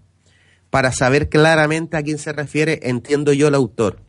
Entonces, además de leerlo, analícenlo, vean que todas las palabras tienen un sentido claro. Muy bien. Bien, eh, finalizamos con un artículo, si finalizamos efectivamente con un artículo de don Raúl Sejudo González titulado Basta ya, eh, publicado el 18, jueves 18 de febrero del 2016. Adelante. A pesar de extendernos un poco con la cantidad de artículos, sí quiero destacar este que es honesto, un grito, un clamor por parte del autor para despertar a aquellos que aún siguen encadenados en las cadenas del consenso que impiden la libertad política. Invito a nuestros oyentes a que lo lean en voz alta, en su casa, con voz seria, que lo hagan de cada uno, que lo interioricen y cuando puedan, en alto, en soledad, en discusiones, digan estas dos palabras, basta ya. Muy bien, invitamos, invito también yo a leer ese magnífico artículo como todos los que escribe el grande de Raúl Cejudo, una grandísima aportación al diario español de la República Constitucional, el diario, el único diario que defiende las ideas de la libertad política en España, diariorc.com. Finalizado con los artículos, vamos a comentar si te parece entonces eh, lo que querías, aquellos asuntos de los que quieres hablar, de los repúblicos, todos esos eh, hechos, acciones que, está, que están acometiendo. Eh, en primer lugar, eh, hay una compañera repúblico que hace unos meses que no, que no sigue haciendo su labor práctica, Sí, que se llama María Gandásegui. Esta señora... mm, quiero Grafóloga. Sí, señor. Porque quiero animarla, ya que es una república convencida, porque ha hecho pequeñas acciones muy importantes, ¿no?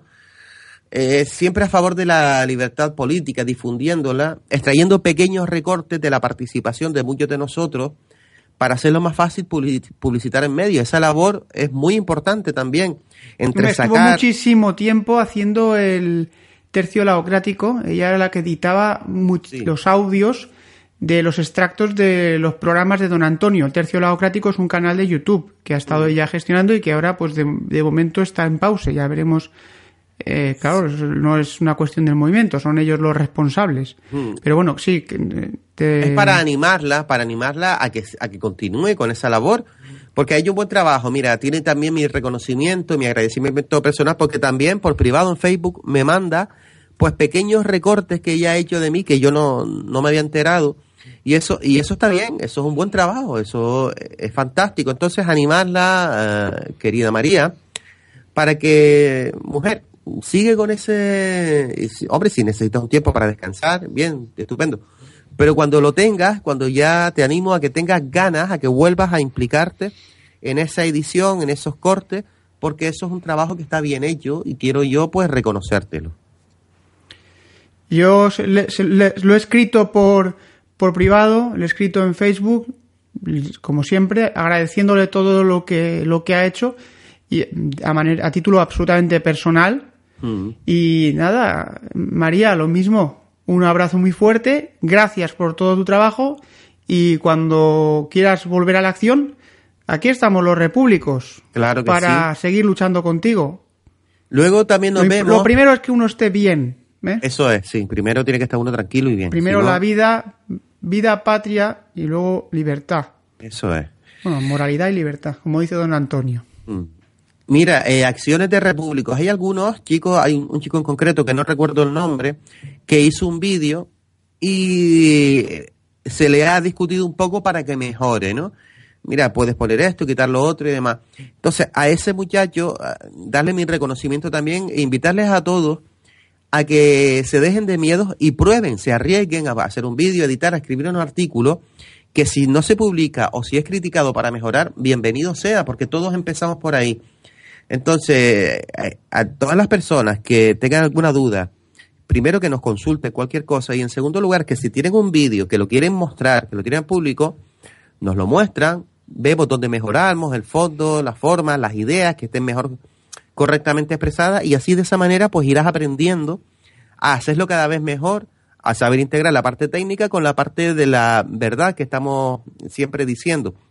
Entonces este muchacho, que no recuerdo el nombre, dale los ánimos, Hombre, si lo recuerdo en los comentarios, Paco, lo, lo pongo. Pues darle los ánimos para que siga así. Oye, que hay cosas que son errores, que erróneas, que no están todo muy bien todavía. No pasa nada, mejoramos y seguimos para adelante. De nuevo, Vicente Carreño Carlos eh, también manda artículos, organiza charlas, interviene en medios locales y felicidades también por su trabajo. Y por supuesto, destacar también pues una conferencia que va a dar don Antonio, que, que estaba por aquí, lo tenía, eh, pues una conferencia que va a dar en breve, ya también la publicaremos aquí, tengo, pues mire, se va a llamar, es una conferencia coloquio mm, llamada Cataluña es España, una aproximación desde el punto de vista jurídico, histórico y constitucional. Ponente, Carlos Villascusa García, economista y profesor universitario y miembro del MCRC, Movimiento Ciudadano hacia la República Constitucional. Lugar, Centro Cultural Espín de Lorca, en la calle Corredera. Día, 25 de febrero, jueves a las 20.30 horas. Y organiza Asociación de Amigos de la Cultura. Aquí tenemos una pedazo de acción que hay que destacar. Entonces, ahí tenemos el camino de los repúblicos. Entre ellos, pues el principal, don Antonio García Trevijano. Por supuesto. el que quiera ver la acción de los repúblicos puede dirigirse al grupo MCRC en Facebook. Ahí hay otro ejemplo en la acción, pues es Baldomero Castilla, que decir, Sí. Baldomero, vamos, una persona y un incansable repúblico. Sí. Otro gran repúblico que está en la acción y eh, no me gusta nombrar porque nos- siempre nos olvidaremos de, de personas que están haciendo una gran acción por la libertad, pero bueno, eh, los que están haciendo una gran acción por la libertad no son nombrados aquí, que no se molesten Sí, sí, porque lo están haciendo y lo sabemos, lo que, aunque no les mencionemos, pero tampoco quiero olvidarme ahora de Iván Ábalos Blanco, Ajá. que está también colaborando muchísimo en las redes Sí. sociales, en Facebook, con los medios del movimiento. Pues sí. Cada persona convencida que comprende lo que es la libertad, por qué no hay libertad y cuál es el camino para conseguir la libertad colectiva es un tesoro. Sí, ya el hecho de que estén publicando en Facebook, en nuestro muro, etcétera, ya es camino, ya es lucha, ¿no? Entonces, ese ánimo Eso es también- acción.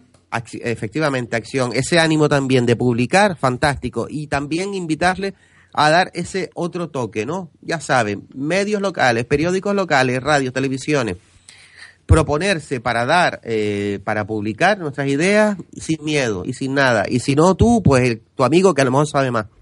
y Pero compartir proponer- los, los audios de Radio Libertad Constituyente. Bueno, vamos a hacer, si te parece, una pausa. Estupendo. Escuchamos un poco de, de música. Sí. He preparado un tema que se llama Grab. A ver si os gusta. Una pausa, amigos, y continuamos con Heliodoro en acción.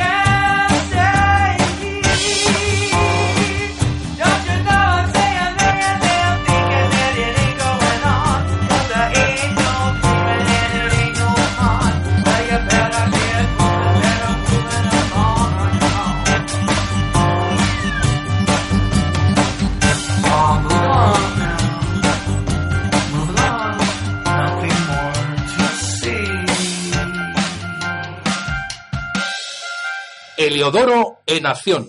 Empezamos con esta segunda parte, con Eliodoro Rodríguez Medina, Eliodoro en acción. Eliodoro, ¿qué tema has elegido esta semana? Pues Paco, mira, el- vamos a ver una cosa.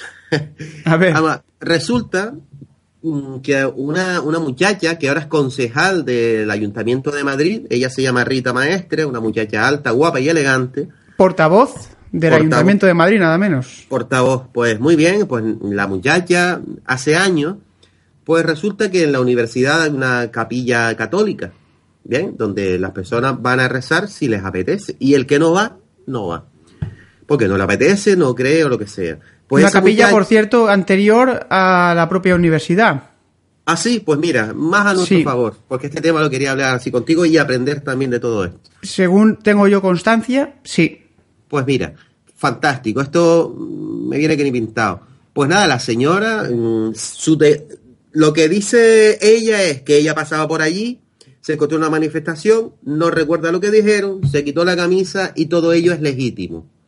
Lo que pasó de verdad fue, bueno, de verdad, o está por probarse, yo no estuve allí por lo menos, pero todo indica que era una manifestación mm, de alguna manera coordinada, donde unas chicas, perdón, iban a ir a, la- a ese, a ese sitio de culto a despelotarse, unas se desnudaron, otras no, y a cantar proclamas que cuanto menos eran ofensivas para aquellos que, que tienen una fe.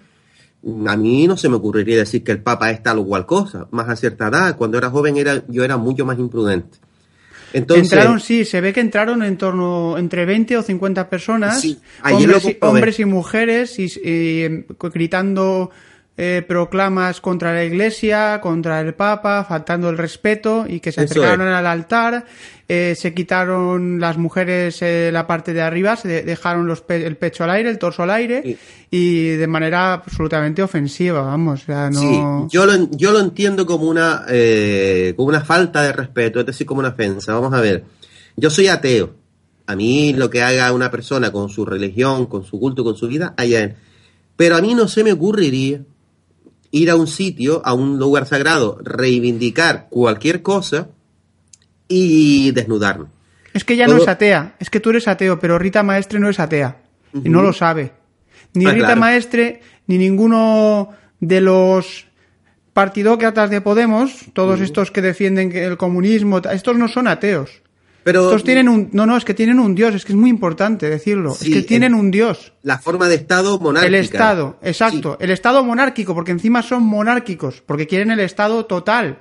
Efectivamente, entonces, mira, Paco, yo el sentido común que dice, yo a mí me gustaría centrarme en lo que es el sentido común. Cuando hay un culto de cualquier religión, como dice don Antonio, no hay religión sin culto, Sí. y además sin culto físico, sin sitio de culto, como sin forma de, de expresarla, eh, todo el mundo va vestido, guarda un respeto, Hombre, por favor. guarda una forma. Y uno sabe, sea, porque si a mí se me apetece ir a una, no sé, a, alguna- algún culto de otra religión, para verlo, porque me puede interesar, me parece bonito, me parece histórico, yo voy guardando una forma, guardando un debido respeto y acatando unas normas dentro de ese sitio. Porque allá donde fueres, haz lo que vieres, ¿no? Lo que no, lo que no está bien, o sea, lo que es feo, lo que es incluso malvado, es eh, entrar de forma agresiva a un sitio de culto, cantar proclamas, desnudarse, porque todo ello conlleva no una reivindicación, porque si tú quieres reivindicarlo, hay otras formas de hacerlo.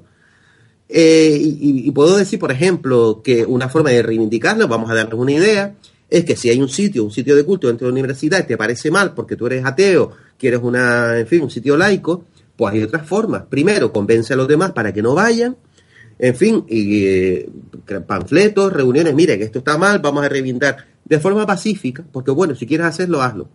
Pero, por qué, pero ¿qué más te da a ti Sí. que a, que a esta señora o a, por llamarle de alguna manera? Porque sí, ahora va muy elegante, ¿eh? Al juzgado fue especialmente elegante, no Sí, sí, parecía ahora, una... ahora entramos ahí. ahora parece más una revolucionaria, porque los revolucionarios visten bien, ¿eh? Efectivamente, pero si quieren, es decir, hay alternativas a hacer eso. Puedo estar en, en desacuerdo, yo, yo no me movería para prohibir eso. Vamos, es que no, no va conmigo. Pero si quieres hacerlo, hay unos cauces. Pero el cauce que, que- que ellos eligieron fue hacer un acto de provocación, de falta de respeto a aquellas personas que de forma pacífica estaban profesando una fe. Por supuesto. O sea, pero Pues es es, que que, estaba- es que, ¿qué más, es que, ¿qué más te da que haya una capilla en la universidad que es anterior a la universidad a la Mm. que van los católicos? Que por otro lado, tú, aunque no te guste, aunque seamos ateo, porque yo también soy ateo, pero soy ateo porque yo no creo que haya un Dios que dirija el universo. Ni Dios, Yo ni no- energía, ni universo, ni yo nada no, de lo eso. yo no creo en eso, pero sí creo en eh, el cristianismo, sí respeto a Jesucristo y sí y considero la religión cristiana la considero mi cultura. La Pues cultura mira. mía es la cristiana y yo soy cristiano de- por cultura, por culto, por mi origen y lo Por respeto. suerte. Y es que y, y no, es que qué más les da Eliodoro que haya una capilla, pero ¿qué daño te hace a ti la iglesia? No, pero Ah, por suerte, además hay una forma de reivindicar. Tú puedes hacerte apóstata. Tú puedes Claro. salirte de la. Eres Pero si es libre que en el- para ser apóstata. Está Entonces, claro. empieza por ahí. Pero si es ¿tú que en el fondo lo que hay es una lucha de poder. Si es que ellos quieren eliminar a la iglesia porque la iglesia les. La, la iglesia supone una traba para su poder totalitario en el Estado. Si es que al final, mira, eh, hoy he grabado un programa con Paco, de verdad, con Paco Corraliza, eh, que cuando lo escuchéis, en serio, dentro de dos semanas, en el, en el- jueves, entenderéis muchas cosas. Bueno, los que han, los que han escuchado muchas veces y todos los programas de don Antonio García Trevijano ya entienden todo. Sí. Entienden muchísimas cosas. Pero este programa de, de Paco Coraliza dedicado a esto eh, hace comprender el porqué precisamente de una acción como la que tú estás, de la que La tú escucharemos, pero te quiero- a la que tú te refieres hoy.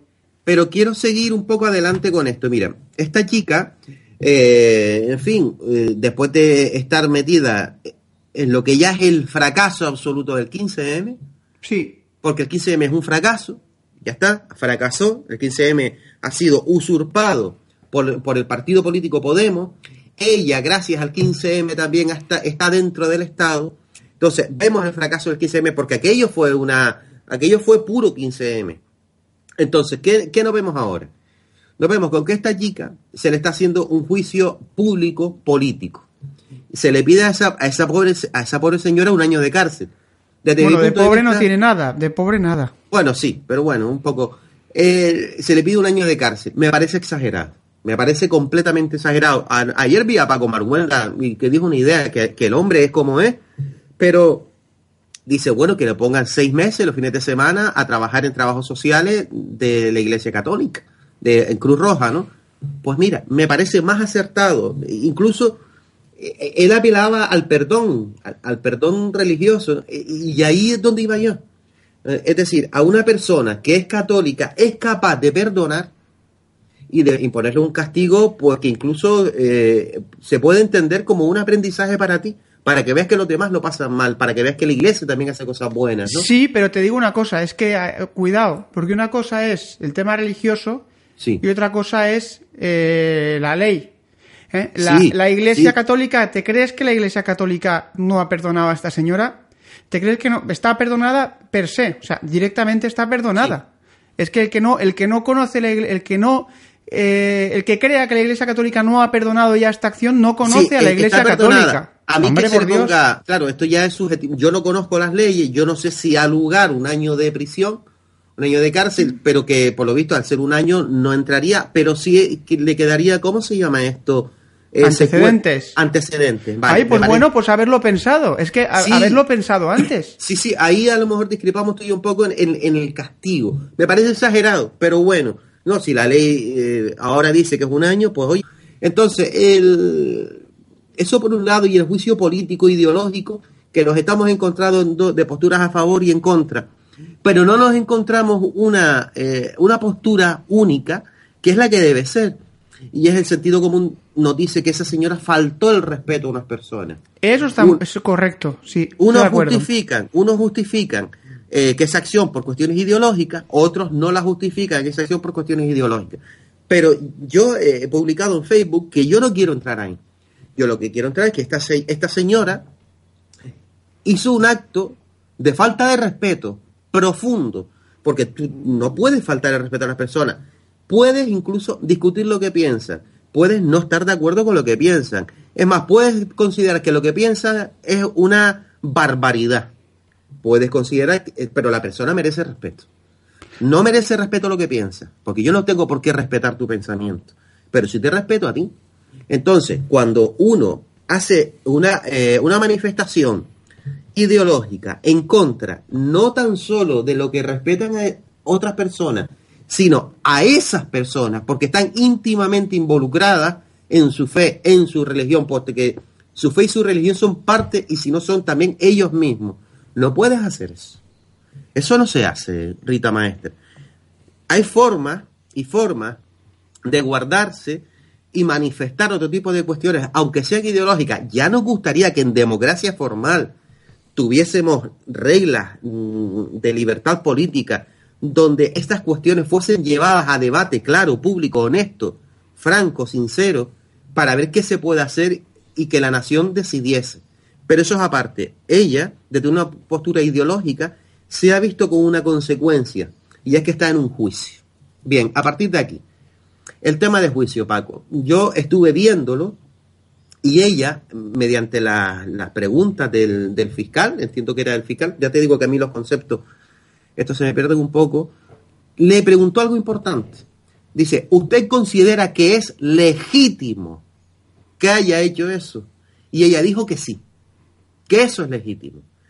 Y, y es aquí donde quiero, Paco, pues debatir contigo en qué consiste, qué consiste la legalidad, si ella se refería a la legalidad, a la legitimidad legal o la legitimidad moral. Pues te voy a proponer una cosa. Vamos a, no vamos a responder tú y yo a esta pregunta. Mm. Vamos a preparar la pregunta Sí. y a ver si la podemos formular para que la responda don Antonio o incluso en el programa en el que Venga, adelante a ti. estén don Antonio y don Dalmacio, que es un experto en todo esto también. Ya sabes que es teólogo.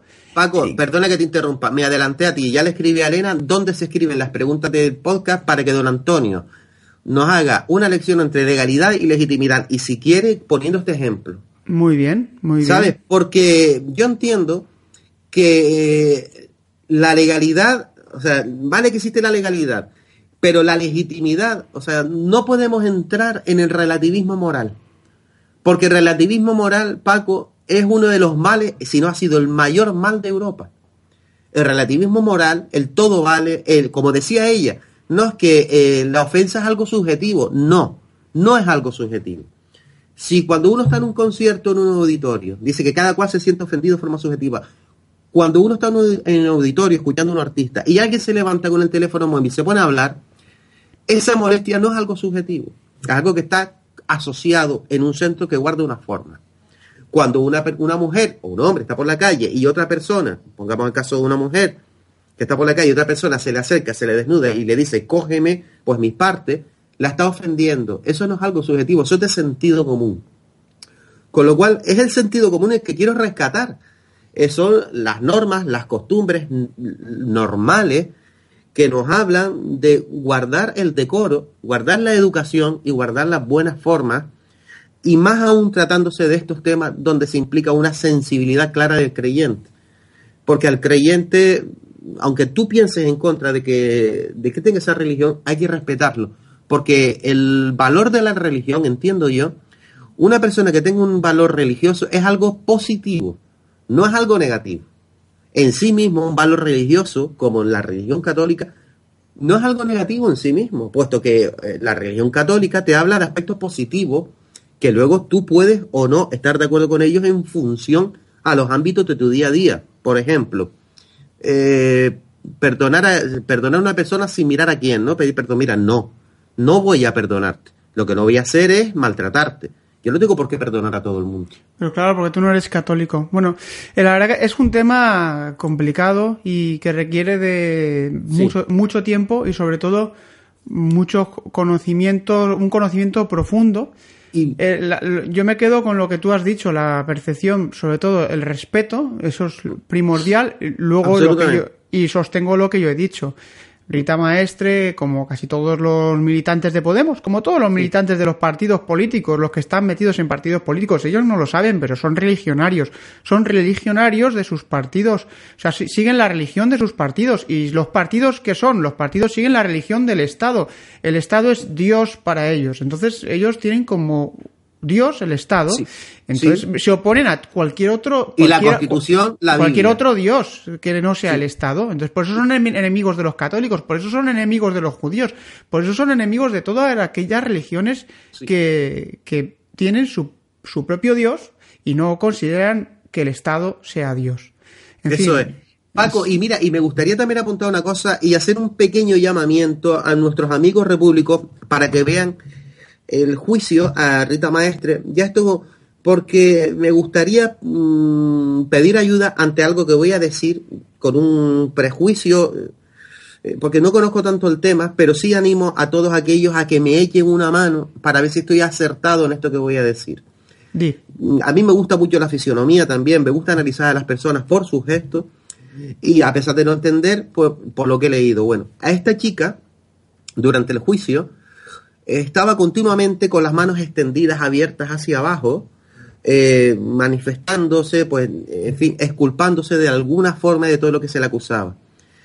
Entonces, sus manos estaban continuamente relajadas, extendidas a lo largo del cuerpo, tiene unas manos grandes, me gustan las manos así bonitas, la vi muy elegante, una mujer con una cara bonita. Entonces, ella en un momento en el que estaban las manos relajadas, dominando la situación, ella hubo un momento en el que cuando pide disculpas, cuando pide disculpas, eh, creo que utilizaba esa palabra, las manos las contrae. Cuando uno contrae las manos porque algo le da rabia. Eh, cuando uno se enfrenta a alguien, contrae las manos, aprieta las manos. Entonces, hay un momento en el que ella manifiesta un pensamiento, pero yo entiendo que está en discordancia con lo que gesticula. Porque si siempre está con las manos relajadas, pero a ese momento en el que piensas las contraes porque te da rabia, es que lo que dice lo ha dicho bajo presión. Porque está, por lo que dice, no es honesta con tu forma de expresarte. Entonces, me gustaría, si algún amigo repúblico entiende más de estas cuestiones, si, si, nos comentara bien por privado, bien en público, qué le parece, si sabe de estas cuestiones, qué le parece este análisis que estoy haciendo, porque evidentemente soy sujeto a error, pero sí un poco que me lo, que me lo aclarasen y ver si, si, si, eso, si eso que yo acabo de decir es cierto. Es una pequeña, una pequeña, en fin, reto que, que hago a nuestros amigos repúblicos, a ver qué les parece. Fíjense que no estoy diciendo nada malo, ni estoy buscándola mal, ¿no? Sino simplemente analizar esa cuestión. Vamos a bien. ese reto. Venga, pues dejamos ahí la pregunta y si alguien quiere contestar en el podcast, en los comentarios, o que se dirija a Eliodoro en Facebook, que lo podéis encontrar, Eliodoro Rodríguez Medina. Eh, también cosa- podéis com- comentarlo en la página de Facebook del, mo- Sí. de- del programa, eh, Repúblicos en Acción, o en Twitter, RLC, arroba RLC-REAC, que es el Twitter Ah. de Repúblicos en Acción. Mira, Paco, y una cosita, eh, ya sabía de tu permiso, pero le dije al, al WhatsApp de nuestro grupo de MCRC Islas Canarias que cualquiera que quiera, eh, que cualquiera que quiera venir a nuestro programa, que estaba Sí. invitado a venir a casa para grabar Sí. entre los tres. Le dije uno a uno porque los medios técnicos. Pero Paco, ¿qué te parece si invitamos a nuestros amigos de Canarias que se acerquen a mi casa y Muy bien. tres? Claro que sí, hombre, cuando quieras. Y- Este, y- Re- y- Acción es tu sección. Puedes Sí. invitar a cualquier repúblico para participar. Faltaría más. Sí, y además es que tenemos, eh, todos son muy interesantes, pero algunos tienen una cosita que igual nos puede gustar mucho, ¿eh? Nos Pues puede venga, gustar venga, pues ahí queda la cosa y nada, vamos a, a ver qué, qué nos deparan los futuros programas. Ah, seguro que nos lo pasaremos bien. Claro que sí, hombre, Eliodoro. Bueno, terminamos aquí Sí. con Eliodoro Rodríguez Medina y termina el programa. Vamos a hacer Pues- una breve pausa y nos despedimos. Eliodoro, muchísimas gracias, como siempre. Un abrazo, don Paco Bono. Y ya sabes tú que no estamos en desacuerdo, sencillamente que no tenemos los conocimientos suficientes Eso es. como para profundizar y ni siquiera saber si estamos de acuerdo o en desacuerdo. Ahora, lo que sí que estamos de acuerdo tú y yo eh, es que el respeto Eso sí. es fundamental porque sabemos que el respeto forma parte de, de la democracia. Paco, decirte a ti, a los oyentes, que lo más guay de nuestras conversaciones es cuando hablamos fuera de antena, ¿sabes? Que nos podemos hallar. y Bueno. eso está muy bien. Claro que sí, eso es verdad. Un abrazo fuerte, Eliodoro. Otro para ti, Paco. Venga, hasta la próxima semana. Hasta la próxima.